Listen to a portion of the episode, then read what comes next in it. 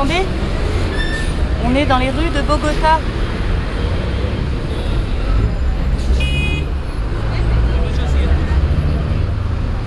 Bon, ok, on va pas vous mentir. hein.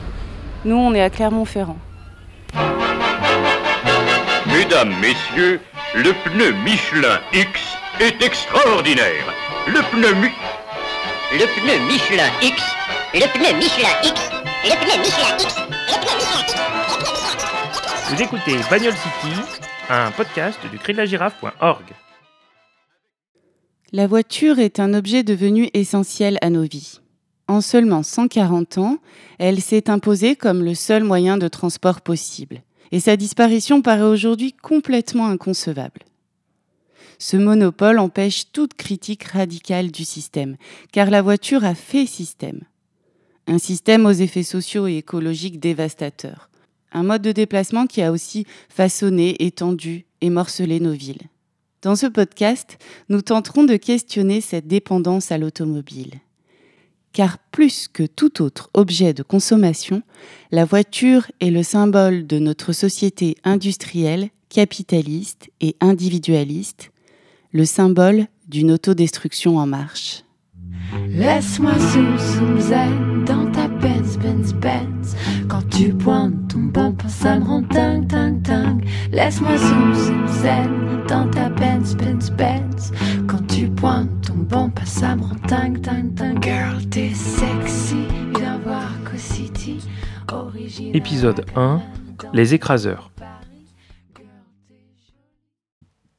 L'automobile, au départ, euh, c'est le symbole du luxe, mais également du sport, de l'exploit, de l'aventure. En fait, c'est un objet fait par les riches et pour les riches. Un objet de loisir avant tout, mais aussi un objet de distinction sociale. Ainsi, les bourgeois, qui sont toujours enclins à penser qu'ils sont intrinsèquement plus civilisés que les pauvres, prétendent avec la voiture défendre des valeurs comme euh, la maîtrise de soi, le raffinement, le libre arbitre, l'indépendance. Ils peuvent ainsi se distinguer du reste de la population qui prend le train et échapper aux contraintes d'horaire et aux contraintes de promiscuité, bien sûr.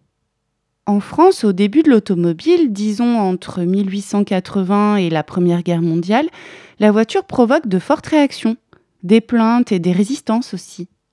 Pierre Thiesset a regroupé les articles de presse de l'époque sur le sujet.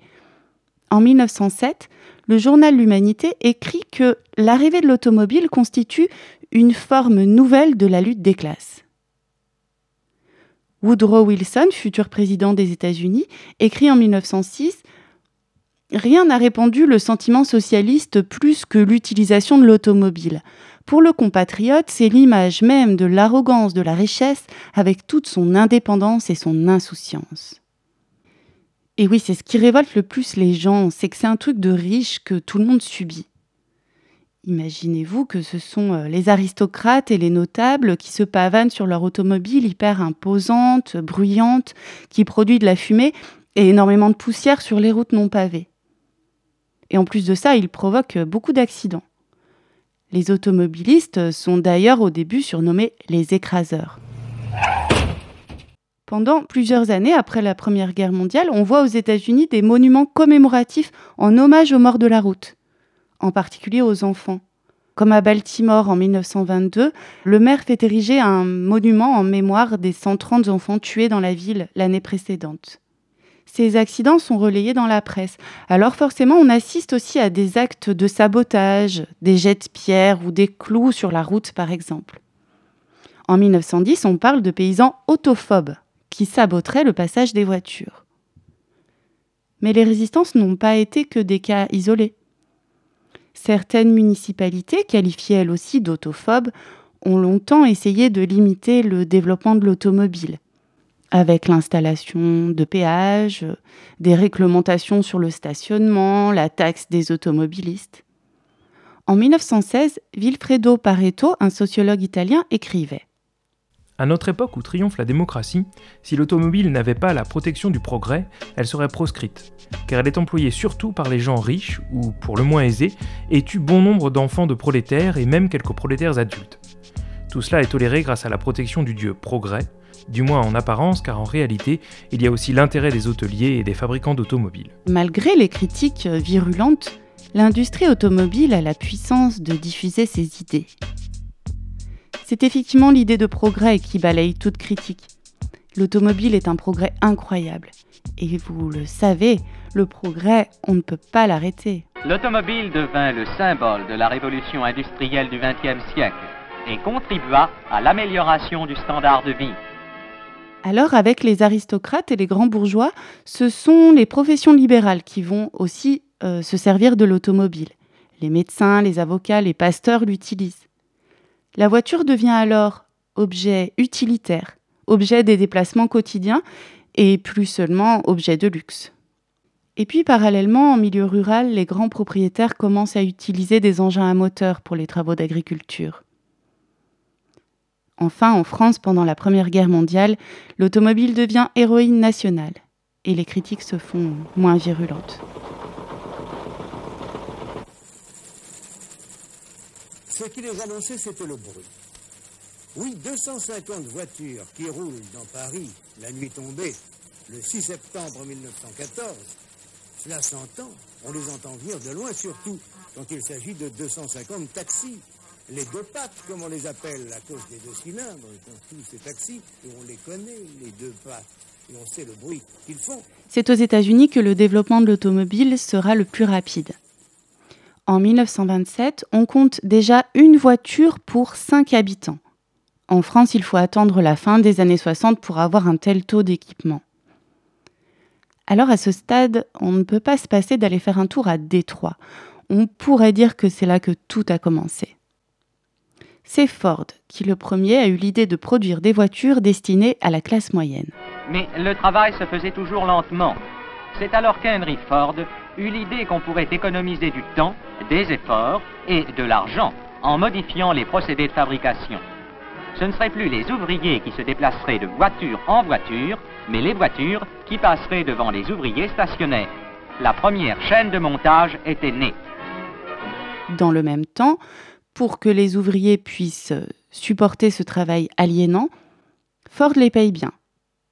Pas tant pour que les ouvriers achètent directement une voiture, hein, mais plutôt pour pallier au turnover important des salariés à l'époque. Et puis Ford installe les franchises dans les villes américaines. Euh, la publicité est utilisée massivement pour faire connaître le nouveau modèle, et c'est comme ça que Ford produit 16 millions de son modèle Ford T, à partir de 1908 et pendant 20 ans. Alors on a considéré Ford comme le pionnier du capitalisme du bien-être. Pour qualifier un mode de production basé sur l'asservissement des corps, c'est quand même une très belle expression. Oui, il était qualifié de grand humaniste parce qu'il avait augmenté les salaires. Sachant que derrière, ils n'ont quasiment pas bougé pendant 30 ans. Mais ça, ça ne fait plus partie de l'histoire. Après Michigan Avenue, nous quittons les derniers morceaux de béton du canal qui font partie de l'infrastructure industrielle de la rivière Rouge. Après Michigan Avenue, la forêt commence. Comme si quelqu'un avait tracé une ligne et dit là, ce sera l'industrie et là, ce sera la forêt. Cette forêt ne s'étend pas bien loin, mais elle se tient là.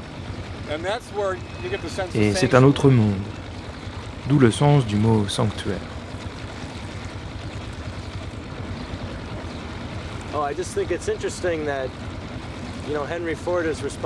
C'est intéressant de penser que Henry Ford est responsable pour avoir manipulé la nature.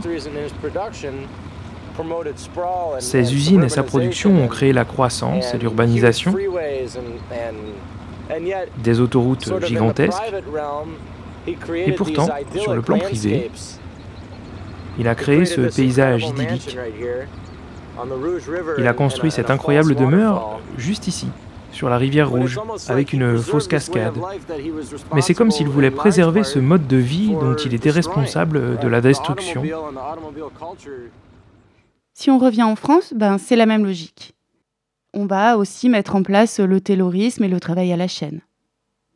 Les Français instaurent la décomposition et le chronométrage des tâches dans ces ateliers ce qui ne va pas sans heurts ni conflits sociaux. En 1913, les ouvriers de Renault décrètent la grève. La réponse de Louis Renault est conforme à ces méthodes arbitraires. La totalité du personnel est licenciée.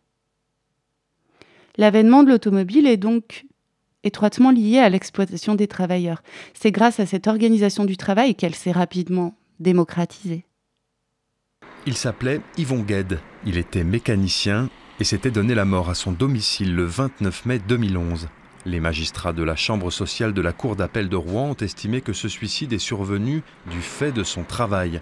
Vous savez, la direction, elle, euh, ses conditions de travail, c'est parce que ce qu'elle cherche, c'est une profitabilité, ce sont des bénéfices de plus en plus euh, importants année après année. Et c'est ça aussi cette politique de recherche de bénéfices toujours plus grands qui fait que les conditions de travail, elles sont toujours difficiles, voire même plus difficiles encore année après année. La question c'est est-ce que cette démocratisation de la production répond à un besoin? Ça c'est le mythe euh, capitaliste. Un produit marche parce que les gens en ont besoin. La consommation découle d'un désir éclairé de la population. Les industriels seraient des inventeurs au service du peuple et de ses désirs pour une société plus civilisée et plus moderne. Alors le problème, c'est que les industriels, y sont avant tout au service euh, d'eux-mêmes. Et si la diffusion de l'automobile avait fait l'objet d'un débat démocratique éclairé, les choses ne se seraient peut-être pas passées comme ça. Alors, on n'a pas de sondage sur l'automobile, mais on a la Suisse. Et la Suisse est très intéressant parce que vous savez qu'en Suisse, il y a une tradition de euh, référendum d'initiative populaire. Et le canton des Grisons, qui est un canton germanophone à l'est de la Suisse, euh, en, dans les années 1900, interdit la voiture, la voiture individuelle, en disant euh, c'est bon, ça bousille les routes, donc ça nous coûte cher en termes de, réfection des routes et de maintenance des routes, euh, ça pollue, c'est dangereux, euh, et puis ça fait une concurrence euh, euh, indu vis-à-vis de, des chemins de fer. Or, en Suisse, la, compagnie de chemins de fer est nationale. Donc, il va falloir prélever plus d'impôts pour le plaisir de quelques riches Suisses en termes de réflexion des routes et de, et de subvention des compagnies de chemins de fer. Et à dix reprises, le lobby euh, des autoclubs euh, suisses va tenter de casser cette interdiction à travers des référendums d'initiative populaire et à dix reprises, ils se font bananer. C'est-à-dire qu'entre 1900 et 1928, dix fois, les Suisses ont dit non, on ne veut pas euh, autoriser la circulation aux automobiles individuelles sur les routes de notre canton. Alors c'est pas un argument technophobe parce que je vous ai dit c'est des arguments essentiellement économiques et puis aussi la pollution, euh, mais par exemple ils autorisent évidemment les camions parce que ça les camions ça a une utilité manifeste pour transporter de lourdes charges, c'est plus efficace que ce qu'on avait auparavant. Euh, ils autorisent aussi les ambulances, les camions de pompiers, enfin c'est finalement l'idée de dire on peut choisir les usages des technologies. Mais assez profondément, je pense que l'exemple de, de la Suisse montre bien finalement si on avait vécu dans une société vraiment démocratique, où la démocratie serait étendue au choix technologique, c'est pas du tout évident que l'automobile aurait eu l'histoire euh, qu'on connaît. Si la diffusion de l'automobile a pu être possible, c'est grâce à l'organisation des industriels, les constructeurs bien sûr, mais aussi les producteurs de pétrole, d'acier, les bétonneurs. Le lobby se forme vite avec la création de l'Automobile Club dès 1895. Les perspectives pour ces industriels sont énormes, parce que la voiture induit tout un tas d'infrastructures à construire. Ils ont ainsi surmonté les critiques pour la défense de leurs intérêts. Ils ont dû créer un contexte technique et économique, mais aussi social et politique pour faire face aux résistances. Ils sont soutenus pour ça par les politiques, les institutions et une partie des médias. L'automobile s'est imposée par un double mouvement, car pendant qu'on met en place les infrastructures qui permettent le développement de l'automobile, on s'évertue à faire disparaître les autres moyens de transport collectif. L'exemple le plus connu, c'est la destruction du réseau des tramways aux États-Unis. En 1902, les tramways américains urbains et interurbains transportaient 5 milliards de passagers sur 35 000 km de lignes électrifiées. On critique alors le monopole de ces compagnies de tramway, mais pourtant elles sont fortement régulées elles payent des taxes aux municipalités et sont chargées d'entretenir les routes. Entretien qui coûte d'ailleurs de plus en plus cher car les automobiles dégradent les chaussées. Ajoutez à cela euh, les augmentations de salaire obtenues après la Première Guerre mondiale et on fustige le système car il n'est pas rentable.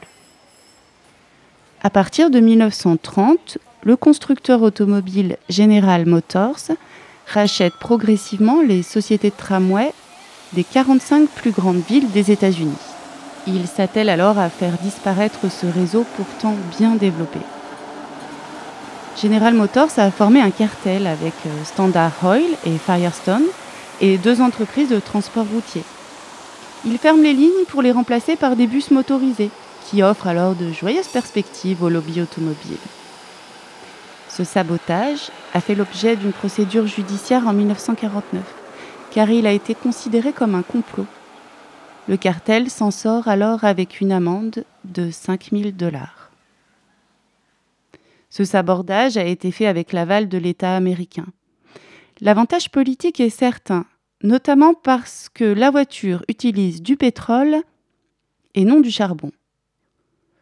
Or, les mineurs apparaissent à l'époque comme une menace car ils sont fortement syndiqués et leur syndicat est puissant. Ils ont la capacité de bloquer l'économie et ils sont réputés acquis au communisme. La production de pétrole demande, elle, bien moins de main-d'œuvre. Le même objectif est diffusé en Europe grâce au plan Marshall, qui subventionne le recours au pétrole. On verra aussi en France une disparition d'une partie du réseau des tramways, mais c'est le tout nucléaire qui va engendrer un retour de ces transports publics électriques. Pour résumer, on empêche d'autres types de transports de se développer et toutes les décisions politiques sont orientées pour la diffusion de la motorisation individuelle. Pour cela, le lobby automobile au sens large n'a eu de cesse d'asseoir son pouvoir et d'entrer en collusion avec euh, les élites politiques et administratives. En France, euh, on est dans la même logique. On s'évertue aussi depuis un siècle à faire disparaître le réseau ferroviaire. Alors oui, l'automobile apporte des avantages certains. Mais en fait, ces avantages sont créés grâce au complexe automobile qui va se mettre en place, c'est-à-dire grâce à toutes les inventions qui lui sont liées. Les stations-service, les routes goudronnées et plus tard les autoroutes. Plus il y a de monde qui possède une automobile, plus on améliore ce complexe, plus il devient avantageux d'avoir une automobile. Plus il y a de voitures et plus elles deviennent accessibles.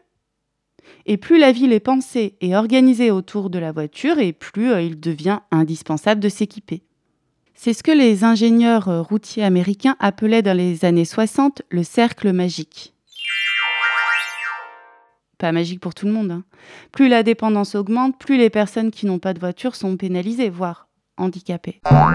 Alors ce modèle de déplacement qui prône euh, l'indépendance et la liberté individuelle, qui sont valorisés euh, dans nos sociétés, demande en fait de forts investissements publics et donc un gros effort collectif.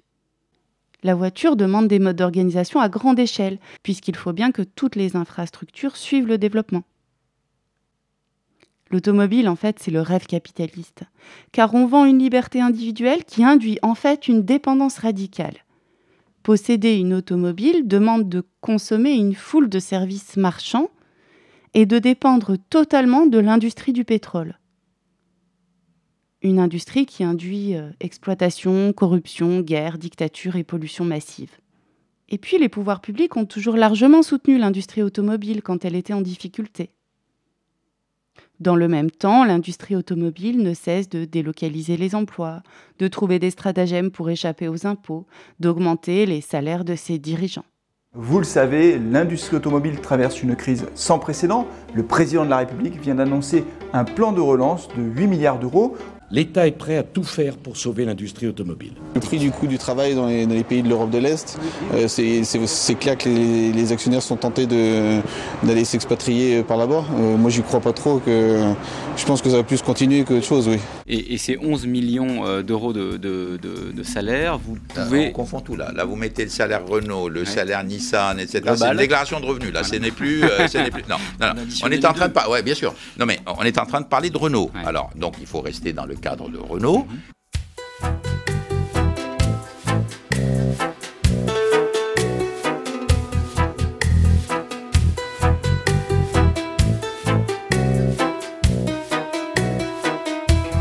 faites de tout cet argent Qu'est-ce que vous faites de tout cet argent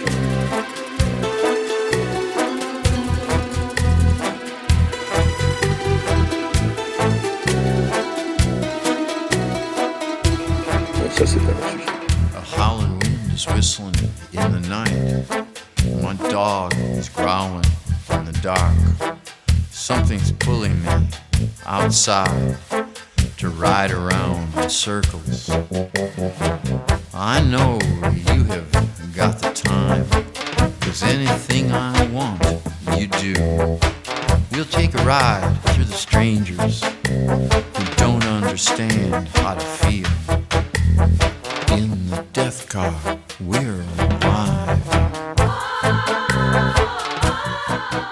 Bagnole City, un podcast en trois épisodes à retrouver sur le